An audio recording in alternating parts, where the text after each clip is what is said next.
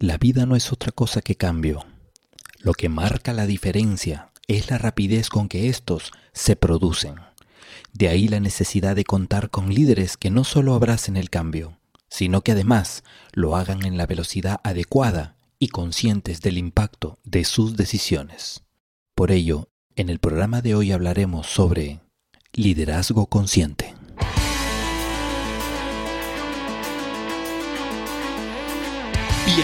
Bienvenidos a Tiempo Cero. Te saludan Armando Alvarado, Amelia López, Luis Salazar y Daniel Estrada en un espacio para compartir, acompañar y aportar en la transformación positiva de las personas.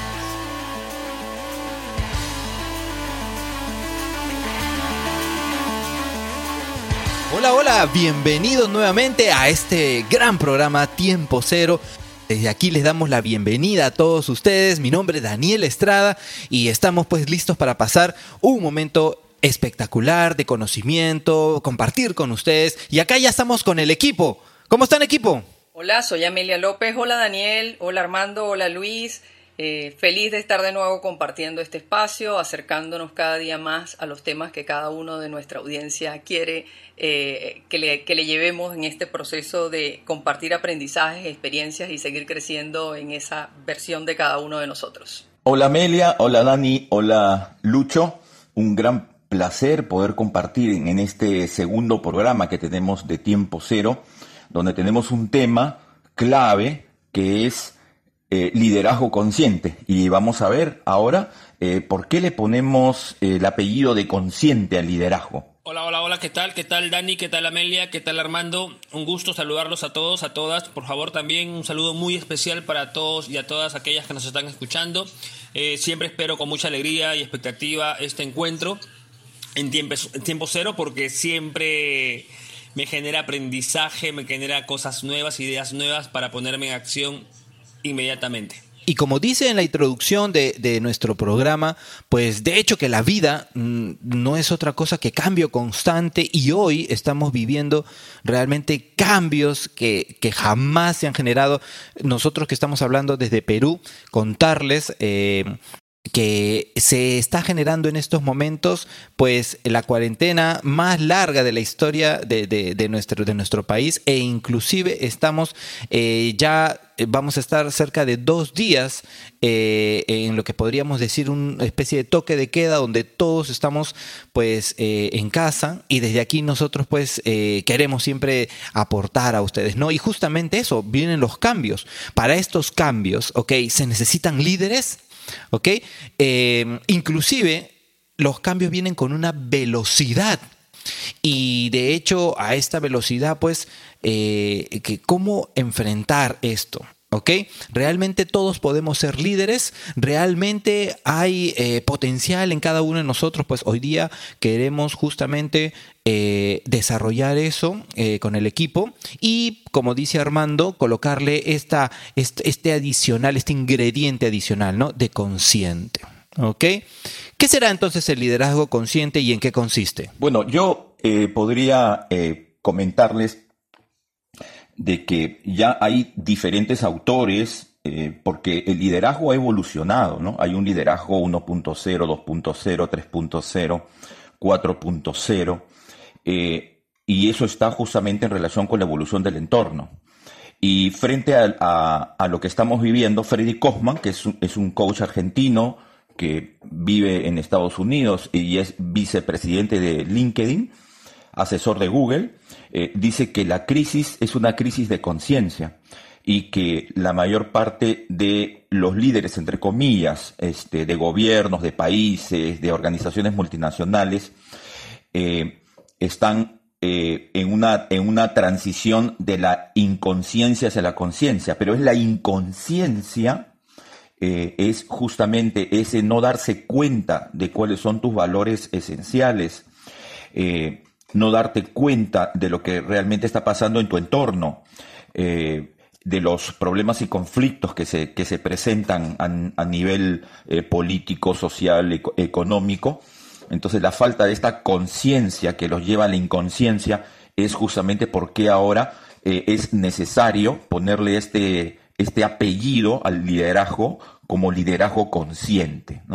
entonces hay un contexto importante eh, en el momento que estamos viviendo con, respecto al entorno que ha mencionado Daniel y, con respecto también al mundo de las organizaciones. Entonces el factor conciencia hoy en día eh, es una distinción que tenemos que eh, desarrollar y profundizar porque está de acorde al momento histórico que estamos viviendo.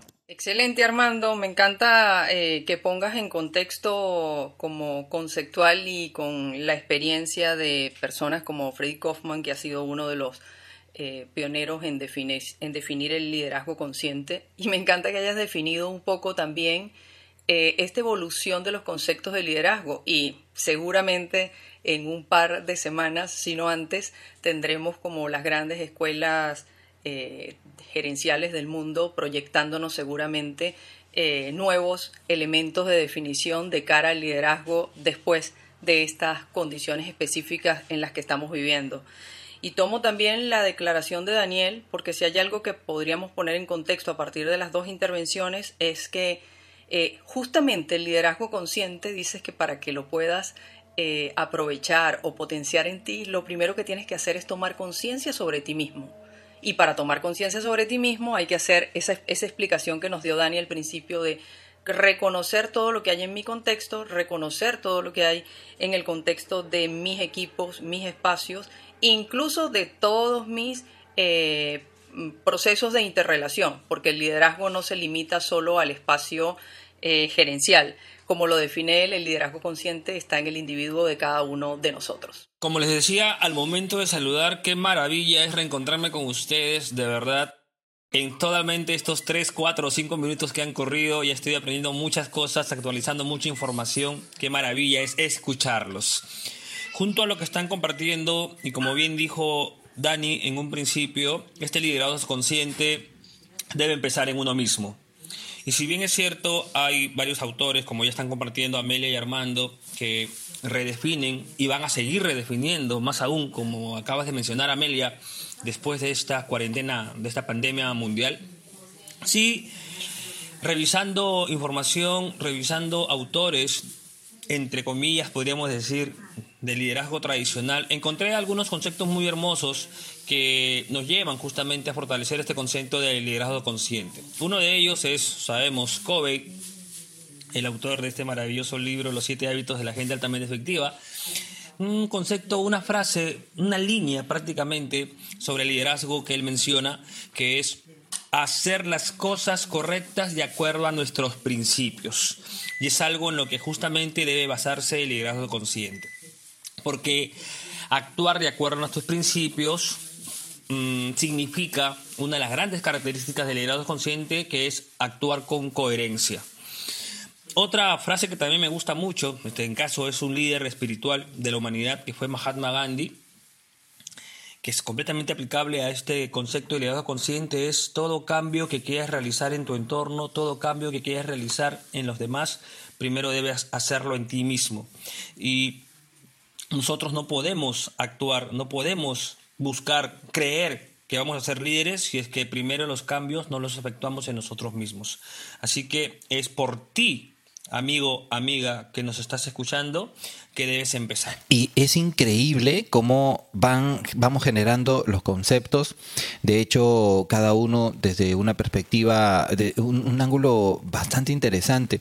Desde la perspectiva que yo, en la experiencia que he venido eh, dictando, compartiendo con muchas personas, pues de, de, hecho, de hecho, cada ser humano es un líder en potencia. Realmente, si es que esta persona está dispuesta a desarrollar capacidades, ¿no? O sea, sus capacidades. Inclusive ya hay capacidades que uno ya las viene adquiriendo sin darse cuenta. Y la idea es que el líder sea consciente que tiene que ir al encuentro con, con ese aporte, ese aporte de servicio eh, hacia, la, hacia las personas y, e implementarlo, ¿no? Porque también, inclusive, también viene el tema de la responsabilidad sobre, sobre, sobre este liderazgo, sobre los actos, sobre eh, esta intención que esta persona pueda tener.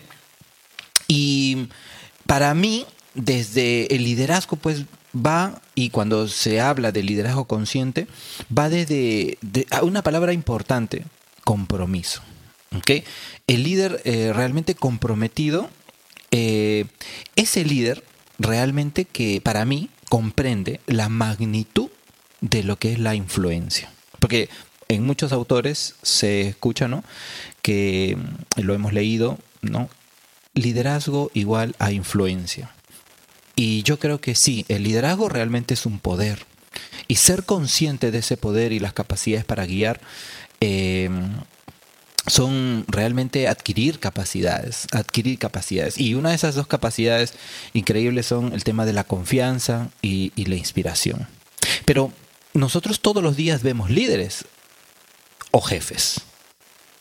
¿Qué es lo que en este momento, eh, si señora, usted que me está escuchando, usted es una líder o un jefe en su hogar?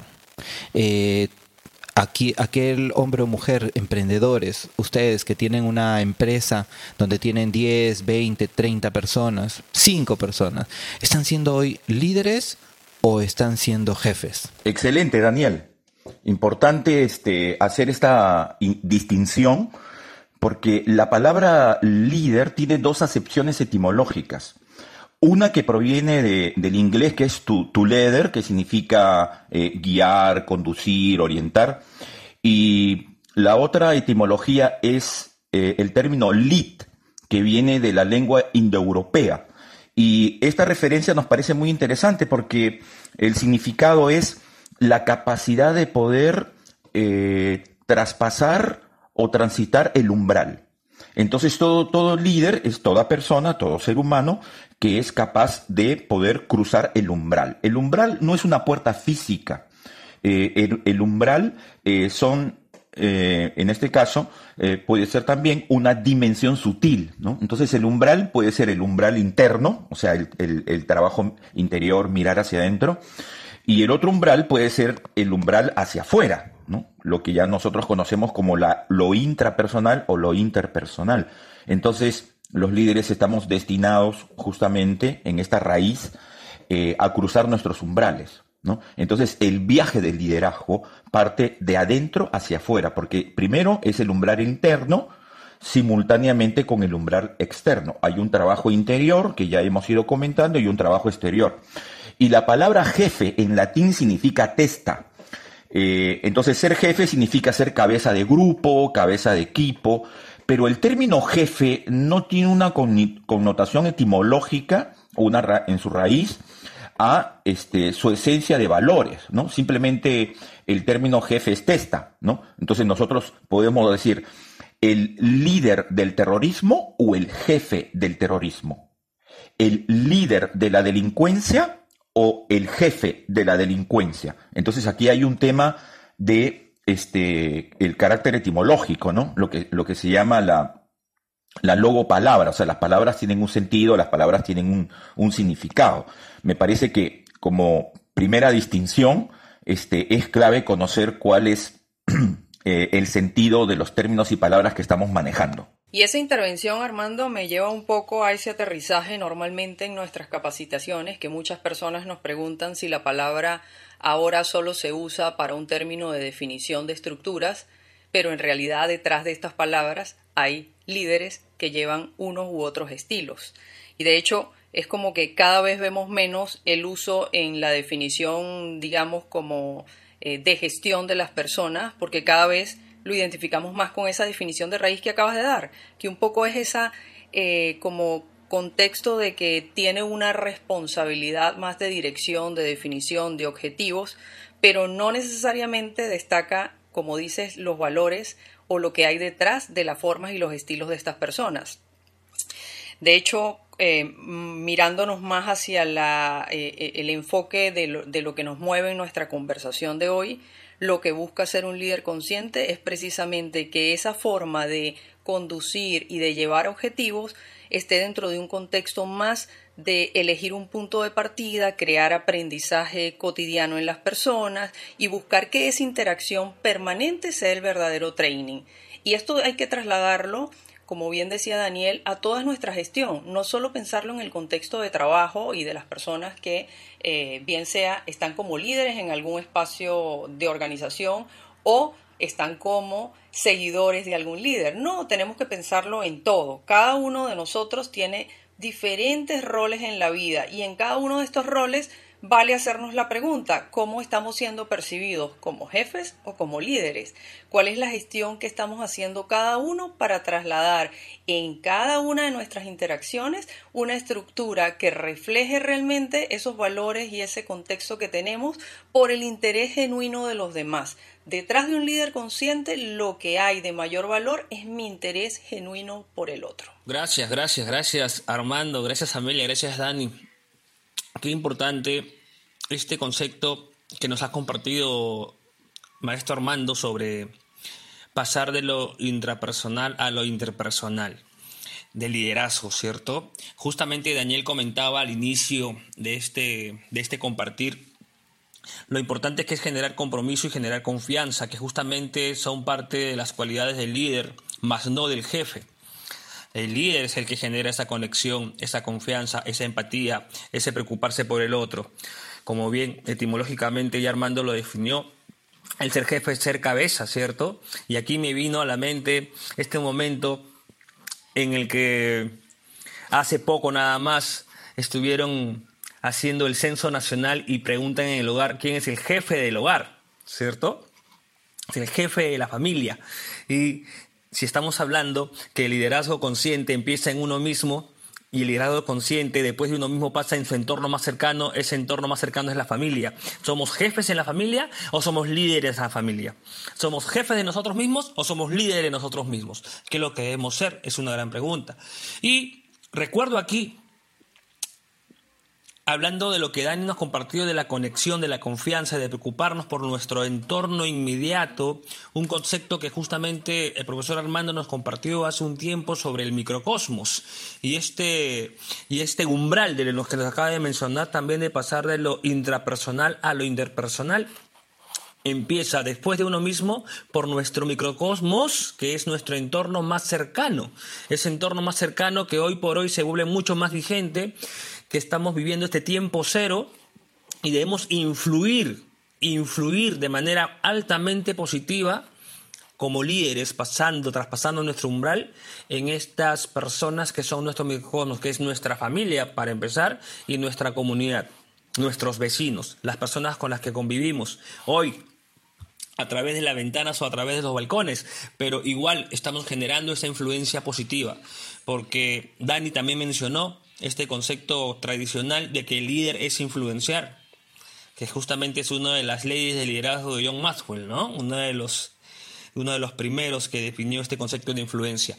Así que definitivamente la gran reflexión que debemos hacernos en casa a todos los que nos están escuchando es ¿qué estoy siendo yo? ¿Jefe o líder? ¿De mí mismo, jefe o líder de mi familia? Y si todavía no quedó claro, eh, aquí siempre hay algunas comparaciones muy, muy interesantes, ¿no?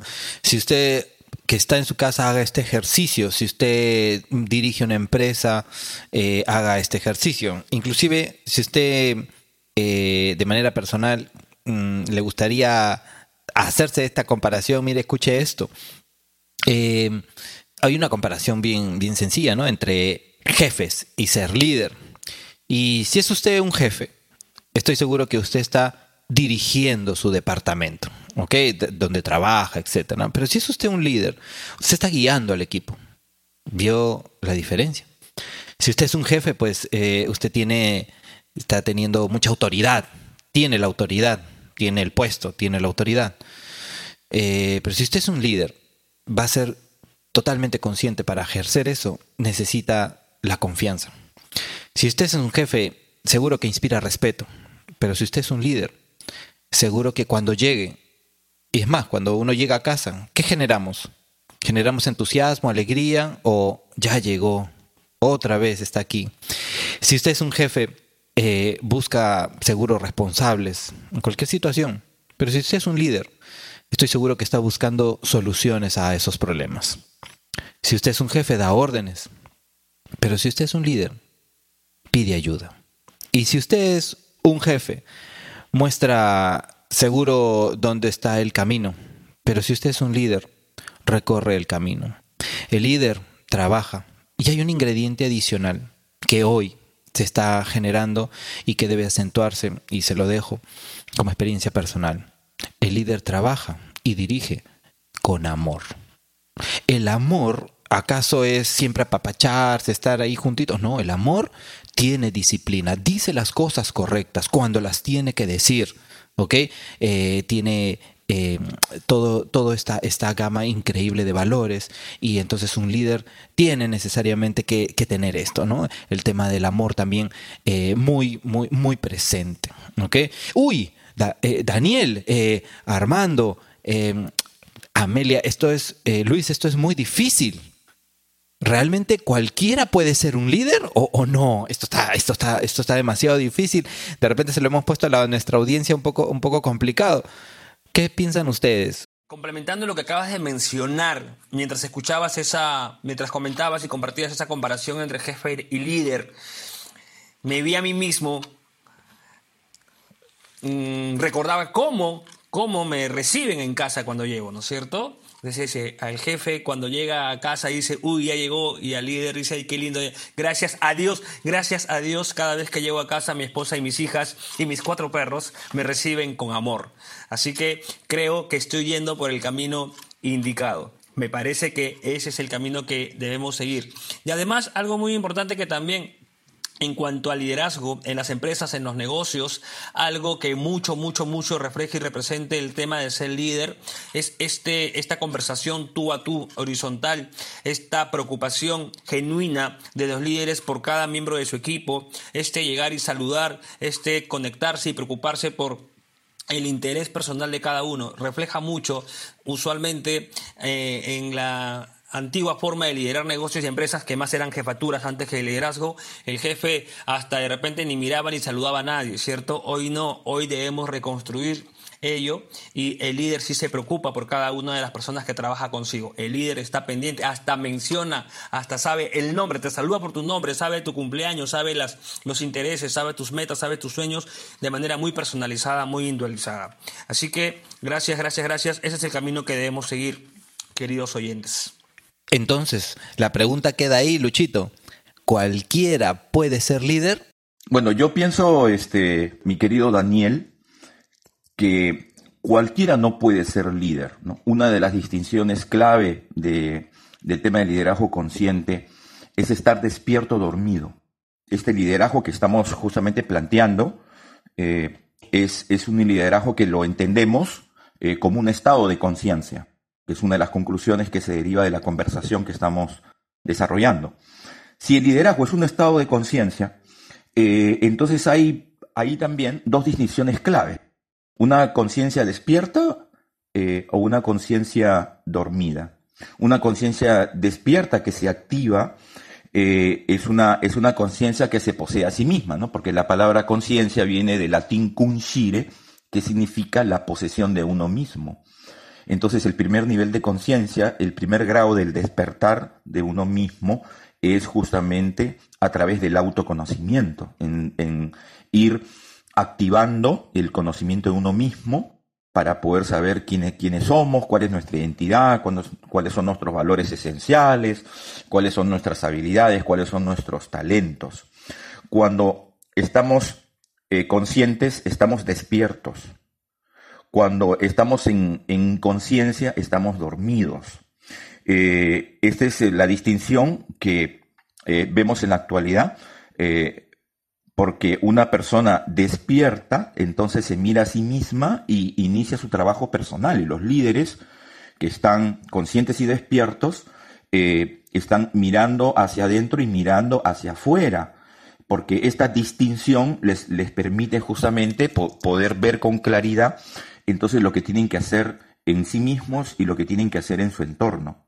Pero si el líder está en inconsciencia, se ignora a sí mismo y por lo tanto no tiene una mirada clara o de 360 grados de su entorno, entonces vemos que este, este líder está dormido, ¿no? Y, es por eso que eh, los principales problemas que aquejan al, al mundo y a la sociedad actual ¿no? Como el tema de la corrupción, el tema de la informalidad, ¿no?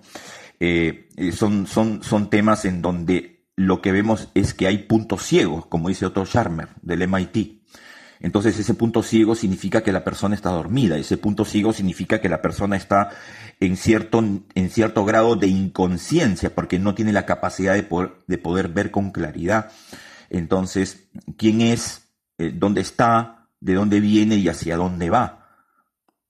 Entonces, eh, este apellido de liderazgo de, consciente este, implica que este, tenemos que crear las condiciones eh, para que el potencial que Dani ha comentado, el potencial, eh, pueda activarse, porque todos somos potencialmente líderes, ¿no? Pero la idea justamente de lo que estamos conversando es ahora cómo podemos entonces activar esa conciencia para que los, que, los que no tienen claro su vocación intrínseca de liderazgo, entonces eh, se puedan despertar, ¿no? Es el despertamiento lo que nos diferencia justamente de un líder consciente y de un líder inconsciente.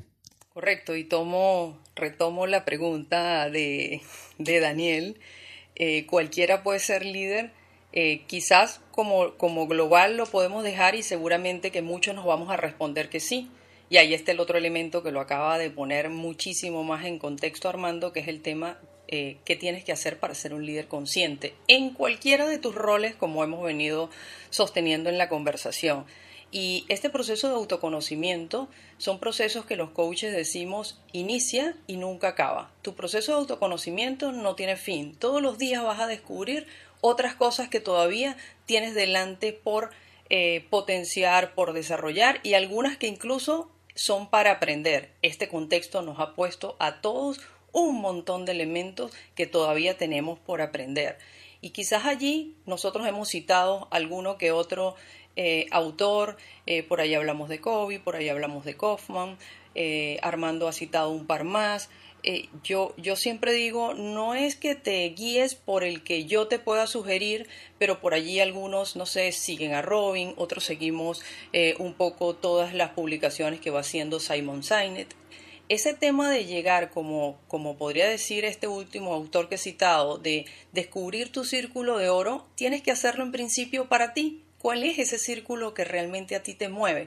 Porque esa es la conciencia que te va a llevar a descubrir nuevos elementos. Entonces la invitación permanente es que cada uno eh, trabaja en su autoconocimiento con los recursos que va descubriendo de aporte. De hecho, este podcast eh, una disposición de acompañarlos en ese proceso de autoconocimiento. Ojalá que los elementos que vamos aflorando vayan teniendo conexión con algunos de ustedes y la invitación es coméntenos qué otros elementos les gustaría que le sumemos, porque tenemos que descubrir cada uno qué es lo que nos conecta en ese proceso. Ese umbral de que habla Armando solo lo consigues cuando has trabajado lo suficientemente en ese reconocimiento personal. Y luego te lleva, quizás si me voy al tema de las habilidades de líder, de eh, inteligencia emocional, a entender que en la medida que yo tengo más desarrollada la propia, mi inter eh, inteligencia, voy a ser mucho más eh, influyente o aportante cuando trate de hacer esta otra intrapersonal hacia las personas que tengo en mis distintos contextos. Y mm, hay personas que dicen, oye, sí, pues no, no, no, no se nace, se construye. Y sí, hay que construirlo. Si usted desea hacerlo, eh, eh, pues adelante. ¿no? Entonces hay personas que me dicen, Daniel, ¿y por dónde arranco si yo también quiero ser un líder? Eh, y, y, las personas a veces piensan que un líder es mover masas, muchas personas. No, empezar por uno mismo, empezar por su familia, el núcleo familiar, empezar por, por los pequeños negocios, por la gestión, si las personas lo ven a usted como un líder, inclusive van a generar, va a generar usted mayor confianza y va a ser algo mejor. Yo muchas veces lo, le he dado un ejemplo como es montar bicicleta. ¿ok? Nadie nace montando bicicleta. Nadie nació y ya no monta bicicleta. Todo el mundo, algunos se demoran un poco más, otros lo hacen muy rápido y así. Entonces hay que generar esta em, estabilidad ¿no? y, luego ir construyendo y luego ir perfeccionando, mejorando todo el tiempo. Eh, y aquí hay algo importante. Si aquí yo quería citar. Em, hay un libro muy importante, si usted quiere iniciar su carrera como líder, si usted quiere hacer unos pequeños pasos, porque no se preocupe, o sea, ninguno de nosotros, nadie nació siendo líder, uno va construyendo ese liderazgo eh, en la medida que uno lo, lo, desea, ¿no? lo elige. Eh, yo les voy a dejar un, libro que creo que sienta bases de, liderazgo y es eh, este libro que se llama Los Cuatro Acuerdos. Yo creo que un líder necesita el ingrediente de estos cuatro acuerdos para tenerlo como base y para poder generar un liderazgo consciente, eh, con, más, eh, digamos, más potente. ¿no? Y, justamente don Miguel Ruiz, en este libro de los cuatro acuerdos, eh, nos dice cuatro cositas pequeñas, inclusive el libro es pequeñito, lo puede usted leer en una noche. No supongas, ¿ok? Suponer te hace inventar, te hace eh, realmente no, puede hacerte hasta daño si estás suponiendo todo lo que piensan, todo lo que está sucediendo. No supongas. Honra tus palabras, que es súper importante. Haz siempre lo mejor. Y aquí viene el tema de la excelencia, o sea, excederse en las cosas buenas, positivas, ¿ok? Y no te tomes eh, las cosas no te las tomes a, personal, nada te tomes a personal. Y esto hace claramente, eh, te aseguro que si tú quieres empezar esta carrera como líder, esta, esta, esta opción, puedes elegir esta opción de, de, liderazgo, te aseguro que estos cuatro puntitos te van a servir de mucho y esperamos que los puedas practicar. Entonces, aquí tenemos algo muy claro, ¿no? Que el líder sí tiene una diferencia, sí tiene una preparación. Entonces, démosle a las personas, equipo, un poco las características de lo que trabaja un tema de líder consciente. Hay algo que no quería dejar de mencionar, Daniel, Armando y Amelia, sobre la pregunta anterior, sobre la reflexión anterior sobre de cualquiera debe ser líder. Es sobre desde cuándo podemos ir promoviendo o forjando este liderazgo.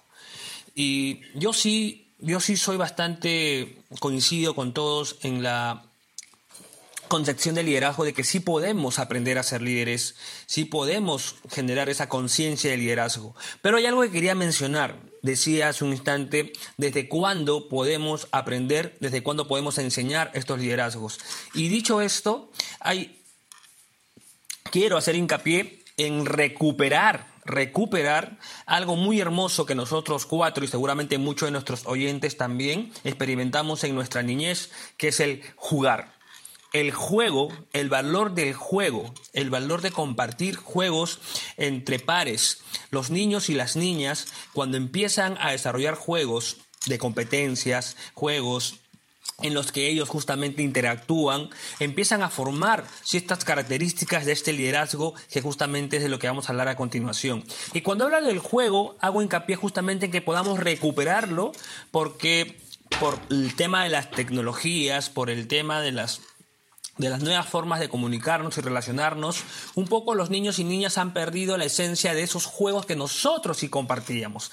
¿Cuántas veces hemos nosotros estado en, el parque, en la casa, eh, eh, eh, fuera de repente con los amiguitos y amiguitas y jugábamos cosas tan sencillas y hermosas como este juego de mundo, como este juego de de repente los siete pecados, del kiwi, el bata, y etcétera, etcétera, etcétera, tantos juegos. el jugar el jugar es algo que va desarrollando y va enseñando a ir formando muchas de estas características de un futuro liderazgo consciente. No quería dejar de mencionarlo de verdad porque ahora que estamos en casa, en este tiempo cero, aprovechemos el tiempo para jugar, para interactuar con aquellos que estamos conviviendo, con nuestra familia, con nuestros hijos, porque les aseguro, y de hecho eh, comparto conmigo seguramente Dani, Armando y Amelia, esta interacción del juego va generando estas características de un futuro liderazgo consciente.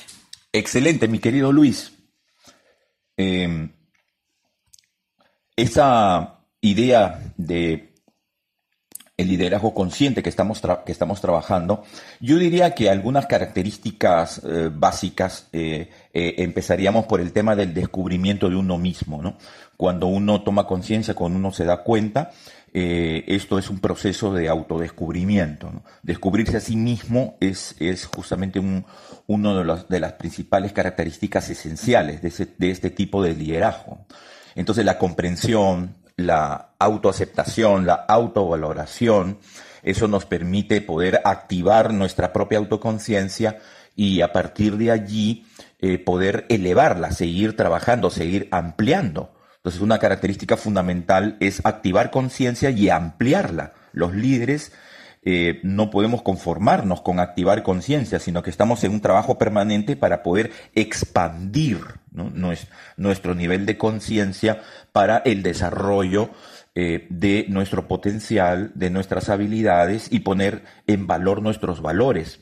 Otra característica fundamental es el conocimiento eh, sobre las leyes que gobiernan los sistemas, que gobiernan la naturaleza, porque es importante que desde esta conciencia nosotros entremos en eh, congruencia y en concordancia con, con la naturaleza, con la armonía de la naturaleza, conociendo las leyes que la gobiernan. Y en, ese, y en, este, en esta perspectiva, por ejemplo, este, el enfoque sistémico, el enfoque holístico nos da una perspectiva este, muy importante, ¿no?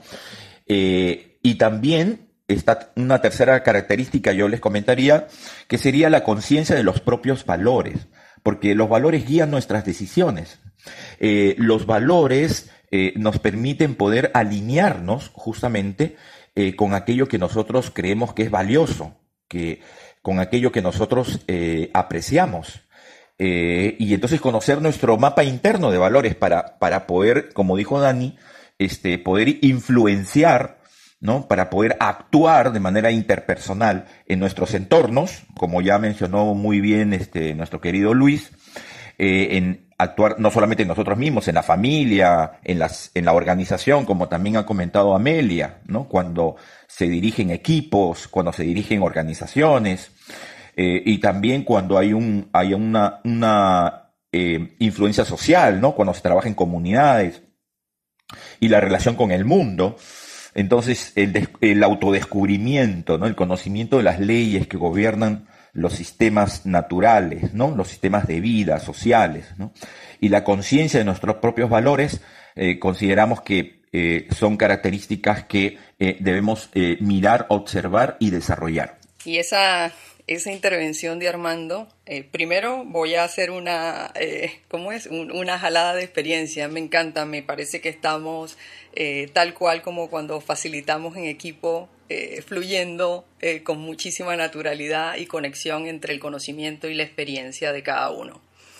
y esa intervención de Armando, con esos tres elementos, quiero un poco asociarla a lo que como definición conceptual tiene Kaufman y él habla un modelo de 3P y ese modelo de 3P lo define como protagonismo, pero desde la identificación de una autonomía responsable por cada persona que integra un espacio o un equipo.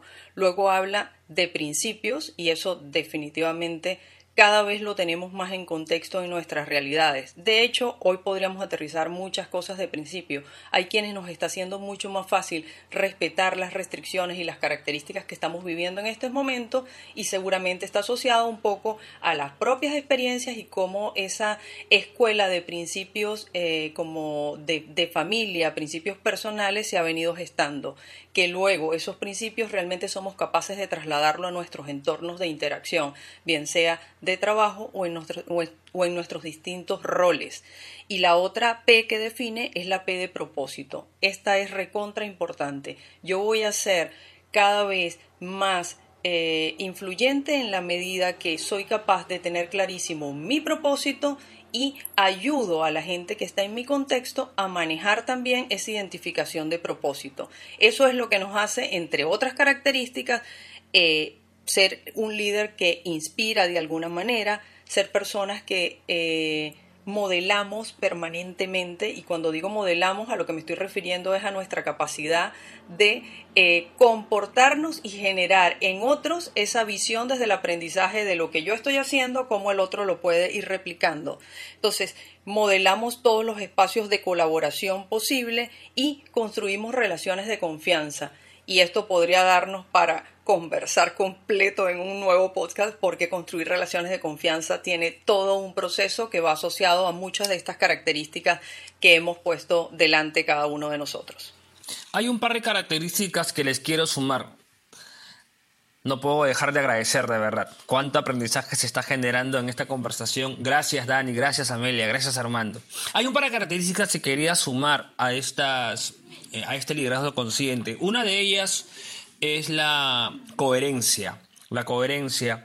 En un liderazgo consciente sí o sí tiene que ser coherente y este concepto de coherencia desde el hecho de pensar, decir, sentir y hacer, la conexión que tiene que haber entre nuestros pensamientos, entre nuestras palabras, nuestros sentimientos y emociones y entre nuestras acciones. El líder consciente, si no es coherente, por lo tanto sigue dormido, siguiendo lo comentado por Armando.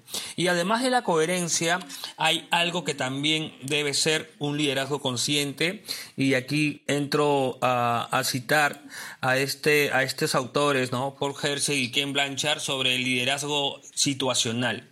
Un líder consciente también debe saber que de acuerdo a las circunstancias, la coyuntura, la situación, le va a tocar asumir diferentes papeles, diferentes estilos de liderazgo. Si soy consciente, si tengo ese despertar, si me vinculo con mi microcosmos, por lo tanto, debo entender que cada situación demanda de mí diferentes formas de actuar, diferentes formas de relacionarme con ese entorno. Así que el liderazgo situacional se potencia cuando somos líderes conscientes, ya que eso nos va a permitir justamente actuar de acuerdo a lo que la situación demanda, ¿cierto? Justo compartía eh, con unos colegas el día de ayer la importancia de estas características o las diferentes, las diferentes capacidades que se desarrollan en un liderazgo situacional. Hay veces en los que nos toca ser este llamado líder comandante, ¿cierto? En el que quizás ahí en circunstancias de emergencia, en situaciones de crisis, ahí sí me toca ser un poco jefe porque tengo que tomar decisiones justamente para salvaguardarme a, a mí, a mi entorno, a mi familia, a mi comunidad y me toca dirigir con firmeza antes que de repente ser un líder democrático. No puedo estar preguntando opiniones en ese momento porque la situación demanda de manera consciente que actúe con firmeza. Entonces, las situaciones van determinando el estilo en mi personalidad de liderazgo que debo asumir en esa situación, en ese momento, en esta circunstancia. Así que quería sumar esas dos, como les decía, tanto la coherencia como el concepto de liderazgo situacional. Qué increíble escucharlos a todos y para sumar un poco y también para las personas que nos están escuchando, eh, si ya eh, tenemos un poco claro el tema de las características, pues sí, sí, trabaje eh, la escucha, que es algo importante en, los líderes, no solamente hablar. Hay personas que piensan que liderar es gritar, hablar, alzar la voz, quien alza la voz es más líder. Y no, el líder eh, también genera pues eh, este, estas capacidades de saber escuchar. ¿no?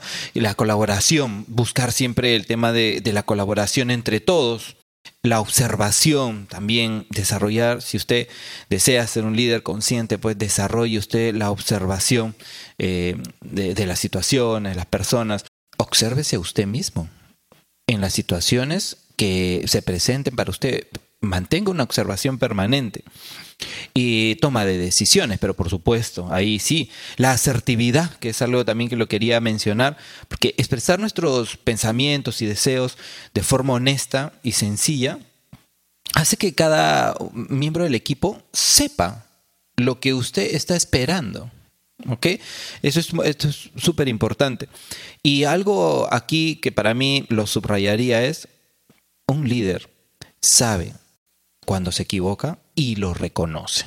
¿Okay? Que eso también se los dejamos para que usted lo pueda interiorizar, predicar con el ejemplo, que es algo que, como lo habló Lucho, ¿no? Viene un poco también de, tener coherencia, de hacer lo que, lo que tú estás diciendo también, o sea, eh, ir con ellos, ¿no? Eh, y, y, esto es también importante, sonreír, hay personas que no saben sonreír, se miran al espejo todos los días y se pueden maquillar o te peinas, pero no te entrenas en sonreír. Y ser positivo, eh, llevar una vida eh, o, un equipo hacia, la, hacia ser más felices, eh, es, es un equipo potente y, súper motivado. Y, si vamos a hablar de estas cosas, aquí hay algo importante. Se genera lo que es la comunicación. Miren, se han dado cuenta que un líder, finalmente, eh, una de sus fortalezas es saber comunicarse. Aquí hay un tema de, comunicación. ¿Cómo, ¿Cómo comunicarnos mejor? ¿Qué dicen equipo? Eh, bueno, eh, excelente, Daniel, lo que has comentado. Bueno, aquí hablamos de la comunicación consciente, ya que hablamos de liderazgo consciente. Y la comunicación es una competencia clave de un líder. Y, en este caso, eh, yo para empezar quisiera hacer dos distinciones eh, eh, claves dentro de lo que es la, comunicación consciente. primeramente, que la comunicación se expresa a través de los lenguajes, y el ser humano, la persona humana, tiene normalmente un lenguaje verbal, que es lo que eh, implica eh, la utilización de nuestra propia voz para, poder transmitir, para poder generar nexos, eh, y que aquello que yo transmito ¿no? tiene un contenido este, que va a tener un impacto y, y, que va a influenciar ¿no es cierto? en nuestro ambiente externo, en nuestro entorno. Y también hay un lenguaje no verbal. Entonces, eh, lo no verbal se refiere justamente a nuestra corporalidad, a los gestos. Entonces, normalmente eh, la idea es hacer conciencia no solamente del lenguaje verbal, la oratoria, la técnica de comunicación, sino también del lenguaje no verbal porque el lenguaje corporal, la postura, la disposición corporal y, los gestos acompañan justamente a lo que es el lenguaje eh, verbal. Entonces, esto, esta es una primera distinción que, que lo pongo en la mesa. Y una segunda distinción es que en la comunicación consciente, entonces hay una danza entre el escuchar y el hablar. Eh, y ahora eh, creo que si revisamos este, el tema de la, de la escucha, hay muchísimos autores que dan mucha relevancia dentro de lo que es la comunicación consciente eh, al tema de la escucha. Primero escuchamos y luego hablamos. Y cuando hablamos, eh, luego volvemos a la escucha. Entonces, esto en la comunicación consciente es una danza conversacional. La escucha y el habla, ¿no? En forma simultánea eh, van generando un círculo virtuoso. Y una de las características fundamentales justamente de un líder consciente que comunica de manera consciente, entonces es esta metacompetencia de la escucha, de la escucha consciente, de la escucha comprometida, como, le dicen, ¿no? Eh, de tal manera que eh, nosotros a través del lenguaje verbal, eh, a través de la, de la comunicación oral, el lenguaje oral, entonces podemos, podemos indagar, podemos expresarnos, pero también tenemos el, lenguaje no verbal, ¿no? La, expresión corporal, los gestos, ¿no?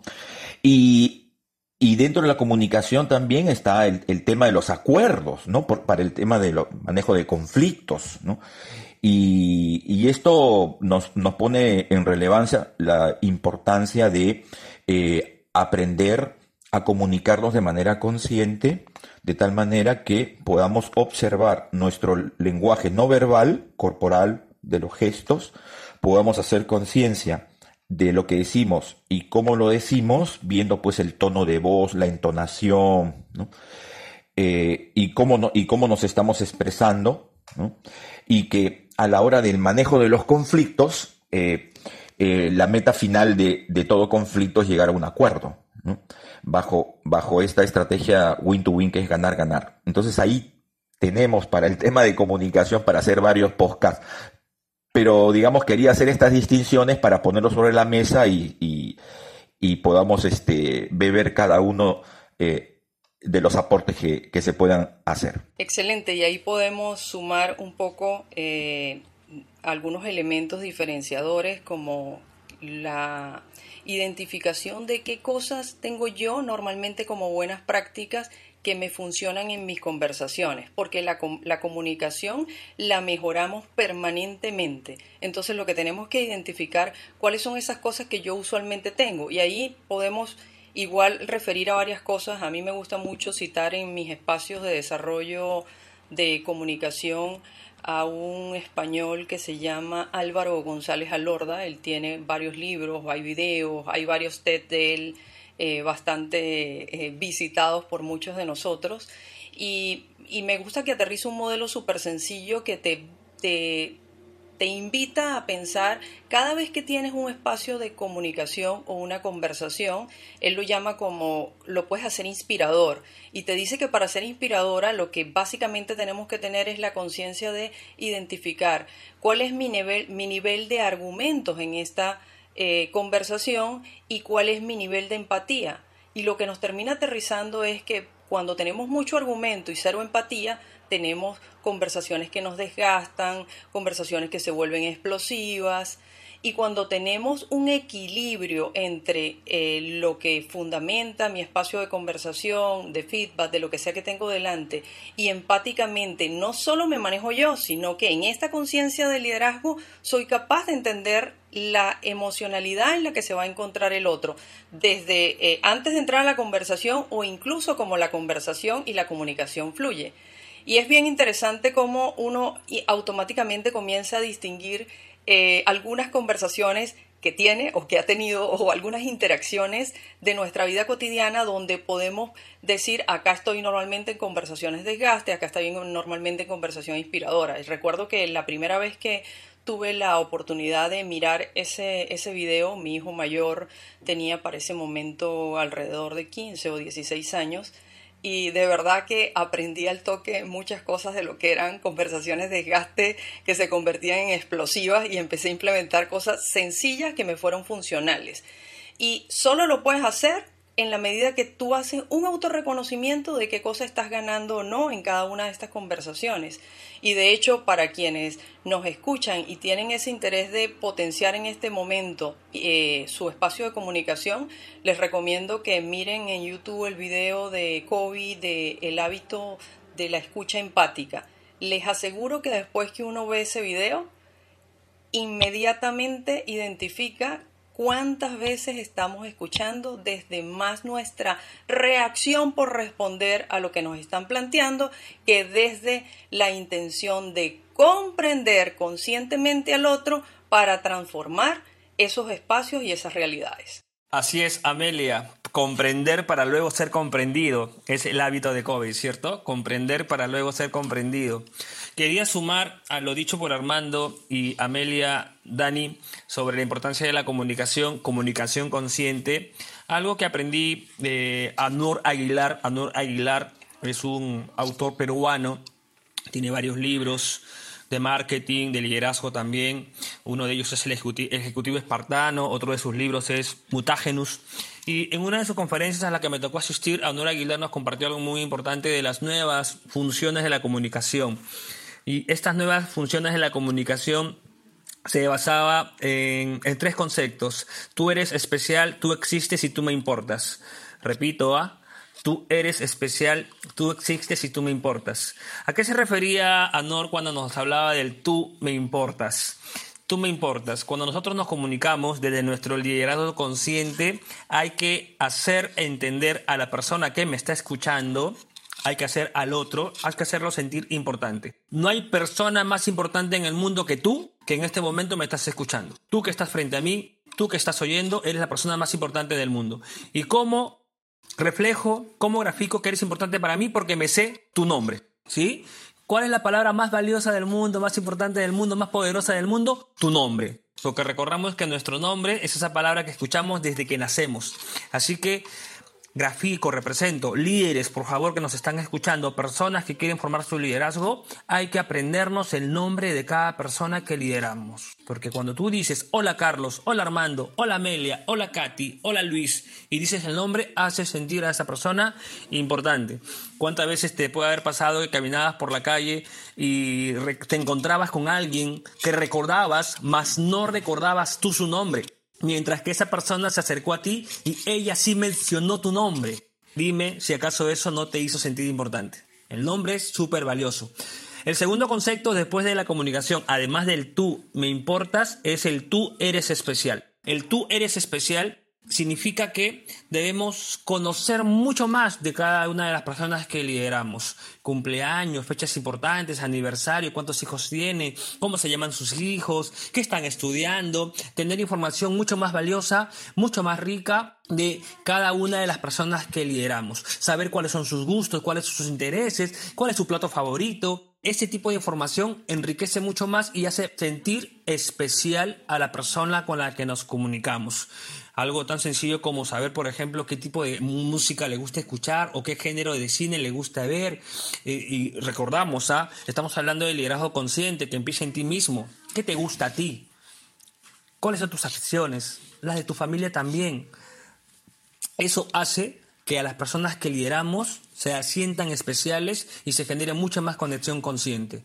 Y por último, recuerdo, repito, era tú me importas, tú eres especial y tú existes. La tercera es tú existes. ¿Cómo hacemos desde, este, desde esta comunicación consciente hacer sentir que el otro existe? Pues prestándole todita nuestra atención, completa atención cuando nos estamos comunicando con ella. Y entonces eso ahí se remarca lo que hace un rato acaba de mencionar Amelia del escuchar empático, ¿sí? Tener todos nuestros sentidos, completamente todos nuestros sentidos en poder escuchar al otro. Así lo hace sentir que realmente existe. Y una de las cosas y los hábitos que debemos evaluar en este momento es el uso a veces mal uso de nuestros aparatos electrónicos, nuestros celulares. Cuando estamos frente a alguien, conversando con alguien, olvídate de tu celular, porque recuerda que la persona más importante para ti es quien está frente a ti.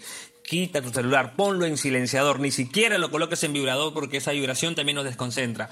Así que cuando tú te olvidas de tu celular, estás haciendo que la otra persona es importante para ti, es especial para ti y existe para ti. De esa manera contribuimos a esta comunicación consciente. Imaginémonos que desde el útero ya comienza nuestra comunicación con el entorno. ¿No? Imagina, y como dice bien Lucho, la gente, eh, y eh, en programación neurolingüística lo vemos, ¿no? Si es que un bebé, ¿no? sus padres le hablan, desde el vientre ya se está comunicando con, el entorno hacia afuera, y cuando nace, todos dicen, ay, qué lindo, mira, cómo está Pepito, eh, Carmencita, Rosita, miren. Entonces se les va mencionando su nombre más una sonrisa, y eso hace una especie de conexión total que desde grande queda guardado en sus neuronas en sus líneas eh, del pensamiento y es ahí donde eh, conectamos mucho más con las personas cuando trabajamos el tema de los nombres. Entonces, comunicación consciente hablar y escuchar desde el corazón. ¿okay? Hay un concepto increíble que tenemos que ir desarrollando poco a poco y ahí es donde tú vas desarrollando también tu ser, ¿no? Porque antes de hacer y tener, que tendremos que mejorar? ¿Dónde, dónde empieza el líder? Y donde estamos todos eh, eh, obligados a ir al ser, ¿ok? Y es ahí donde el liderazgo mucho se relaciona con el tema del mindfulness, que es hoy una disciplina y son habilidades nuevas. Eh, démosle un poco de, esta influencia. ¿Por qué se dice que el liderazgo consciente está relacionado al, mindfulness? Sí, porque, mi querido Daniel, John Kabat-Zinn, es un eh, profesional en los Estados Unidos que viajó a la India y estuvo un buen tiempo, algunos añitos en la India y experimentó eh, las diferentes técnicas de meditación, en este caso de la cultura indostánica. Y como sabemos, en, en la India hay múltiples filosofías, están, por ejemplo, los ashram, que, son como, como especie de, espacios para, para poder ejercer la meditación y la gente hace de la meditación en la India un estilo de vida. O sea, no, no es solamente que como, como acá los latinos vamos a la iglesia los domingos. En los ashram la gente va y, este, y se va a vivir a un ashram. O sea, es como un estilo de vida. Porque la meditación trascendental no puedes aprenderla pues este cada, cada semana, ¿no? Para ellos es un estilo de vida. Entonces yo Kaban Sim trae de Estados Unidos, perdón, de la India a Estados Unidos, eh, trae eh, estas experiencias, eh, estas técnicas de estas tecnologías interiores, como le llaman, y lo sistematiza. lo sistematiza y lo lleva primero a las universidades americanas y luego ya pasan a las corporaciones.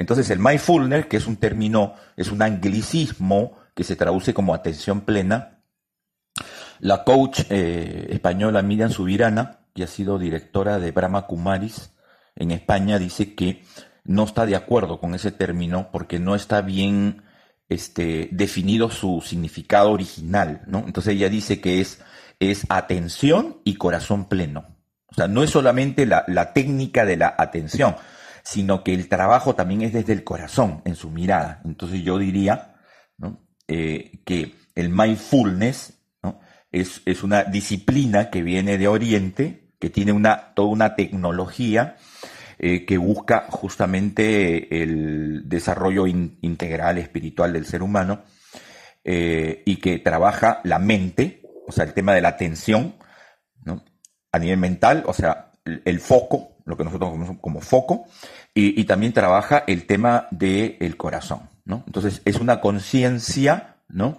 Este, atenta y es una conciencia amorosa, ¿no?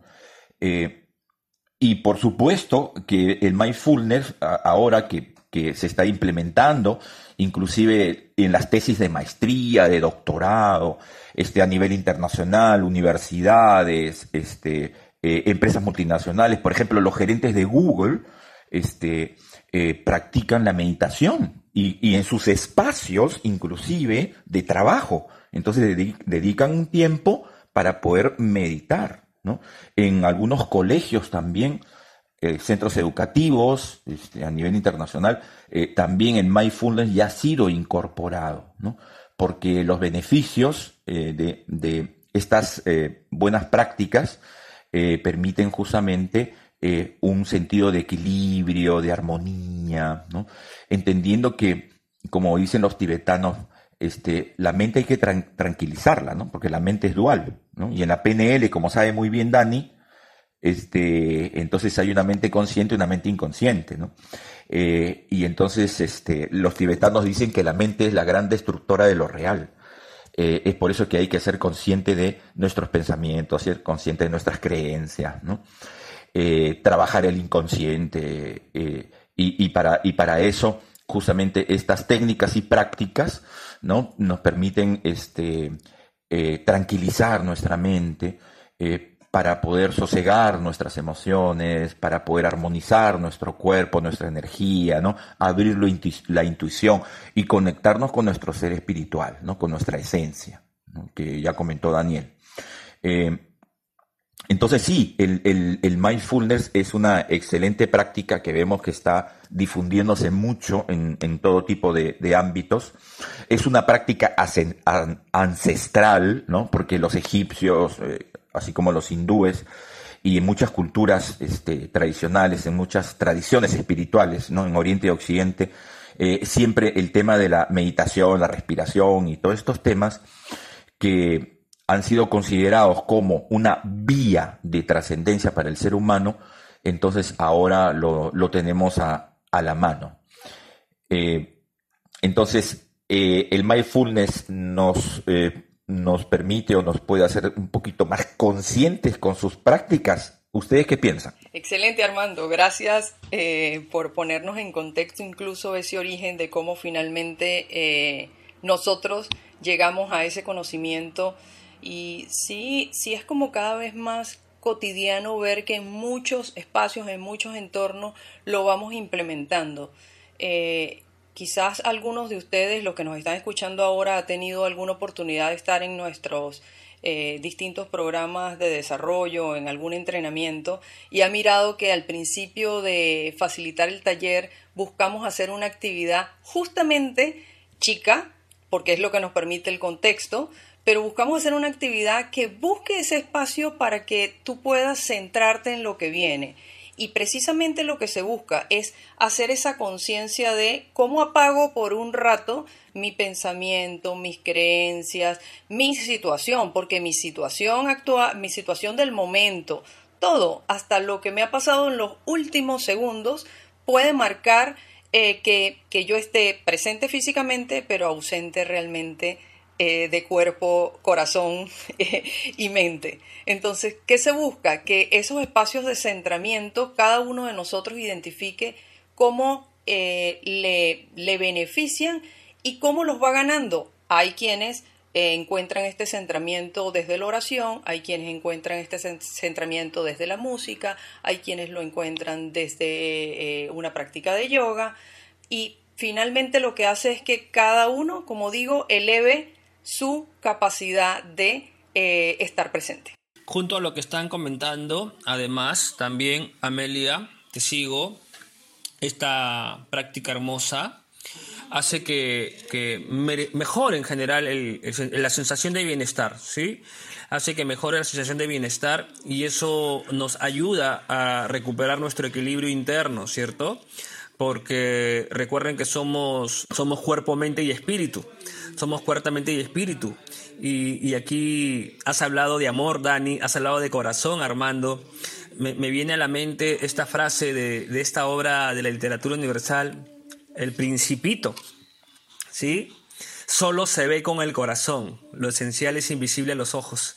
Entonces esa frase nos ayuda mucho a poder nuevamente recuperar ese equilibrio interno que, que, nos hace vivir el ahora. Recuerdo, Armando, también que en nuestro primer programa hablaste de eso, vivir el ahora, vivir el presente, en estos tiempos, en este tiempo cero, que no podemos quizás eh, hablar del mediano y del largo plazo y es vivir el día, mucho más aún con la conciencia plena, es el vivir el momento, ¿sí? No solamente el día, sino el ahora, este instante, este segundo, este momento en el que estoy aquí. Así que, Dani, a tu pregunta inicial, definitivamente, definitivamente el liderazgo consciente, la comunicación consciente, se ayuda mucho, se ayuda mucho de esta práctica de la conciencia plena. Miren qué interesante este tema. Este, este, este programa nos ha salido, pero un poco largo, ¿eh? Pero ha sido riquísimo el poder realmente de todos recibir estos regalos. Y estoy seguro que las personas que nos están escuchando, pues se llevan mucha información para poder aplicar, sobre todo aplicar, ¿no? Hay gente que me dice, y, coach, ¿yo qué? ¿Cuántos libros debo leer? Dame un libro, otro libro, otro libro. yo les digo, a, un ratito, eh, te voy a dar solo un libro y con esto arrancamos y aplicamos. De nada sirve tener tantos libros, tanta información. Te dejo con esto y justo ahora nosotros les dejamos con esta información para que ustedes puedan eh, eh, aplicarla en sus vidas, que eso es lo, más importante, ¿ok? Equipo, bueno, nos, ya nos tenemos que ir, nos vamos despidiendo eh, de la audiencia. Solo me gustaría recapitular algunos elementos que para mí han tenido valor en esta conversación que hemos tenido. Eh, autoconocimiento. El ejercicio que propusiste, Dani, y guiaste me pareció estupendo. Eh, creo que cada uno tuvo un espacio allí. Eh, la, conciencia de toda la amplia posibilidad de recursos de aprendizaje que tenemos, videos, libros, podcasts como este, lectura, fábulas, nuestras redes sociales en el contexto más de inspirar e impactar en otro. Y solo me gustaría ah, hacer una invitación de hay que fluir simplemente y la invitación es fluyan durante toda esta semana que viene, eh, fluyan desde los cuatro acuerdos como elemento de inspiración. Eh, recuerden que ustedes para nosotros son personas especiales, nos importan y tenemos conciencia de lo que vale cada uno. Yo quería, yo quería agradecer una vez más por la cantidad de valioso aprendizaje que se ha generado en este diálogo de verdad, Daniel, Armando y Amelia. Para mí ha sido muy constructivo escucharlos, muy constructivo recordar tantos conceptos. Y no quería irme sin recomendar también, Dani, junto a ti, que has recomendado los cuatro acuerdos, hay un libro que es uno de mis libros de cabecera, que se llama Vivir, Amar y Aprender. El autor es Leo Buscaglia, un terapeuta gestal que de verdad a mí me dejó muchísimas valiosísimas enseñanzas. Repito, para los que estén interesados en seguir justamente promoviendo su crecimiento personal, vivir, amar y aprender. Y me despido hasta la próxima semana con esta frase linda de Erwin Corbera. No tenemos el poder absoluto para controlar lo que sucede, pero sí tenemos el poder de elegir cómo responder a ello. Muchas gracias y nos vemos en una semana. Gracias Dani, gracias Armando, gracias Amelia como síntesis, en mi caso, eh, eh, afirmarnos en, la misión que tiene todo líder consciente, que es ser un despertador de conciencias. Ya eh, justamente nos lo reafirma Robert Diltz. Eh, el coach es un despertador de conciencias y despertamos conciencias desde nuestra integridad y desde nuestra coherencia. Y a partir de allí nuestros podcasts son justamente esas pequeñas lucecitas que estamos encendiendo, porque nuestra tarea justamente es facilitar el despertar. Si estamos despiertos, podemos despertar a otras personas. Y la esencia justamente de, nuestro tiempo cero, que es justamente un tiempo real, un tiempo en el aquí y en el ahora, eh, es justamente para dar nuestra contribución y nuestro humilde y sencillo aporte. Eh, sí, efectivamente ha sido una, una danza conversacional muy rica, eh, con, con, aportes este, deliciosos, y, sientan nuestros queridos, este, queridos y queridas oyentes que siempre vamos a estar en este espacio para poder convidarles, ¿no? Este, estos alimentos, porque hay que alimentar justamente nuestra conciencia, no solamente para activarla, sino también para expandirla, y ese es el sentido justamente de tiempo cero, ¿no? Expandir nuestro nivel de conciencia constantemente con todos los recursos, eh, con, toda la transmisión de lo que nosotros eh, humildemente podemos este, compartir. Eh, gracias Luchito por tu espontaneidad y, por lo que tú traes. Gracias Amelia. También gracias Dani y un abrazo para todos nuestros oyentes. Cada ser humano, usted, es un líder en potencia. Lo invitamos entonces a desarrollar esas capacidades que ya están ahí instaladas, solo falta activarlas y generar un aporte positivo, responsable, para construir desde ese crecimiento un mundo mejor. Muchísimas gracias a todos, nos encontramos la próxima semana, ya saben, tenemos una cita los miércoles a las 10 de la mañana. Estamos con ustedes siempre para aportar y darles lo mejor de nosotros. Un fuerte abrazo a todos, muchísimas gracias a todos, nos vemos. Gracias, gracias, gracias, nos vemos pronto. Chao, chao, chao, chao.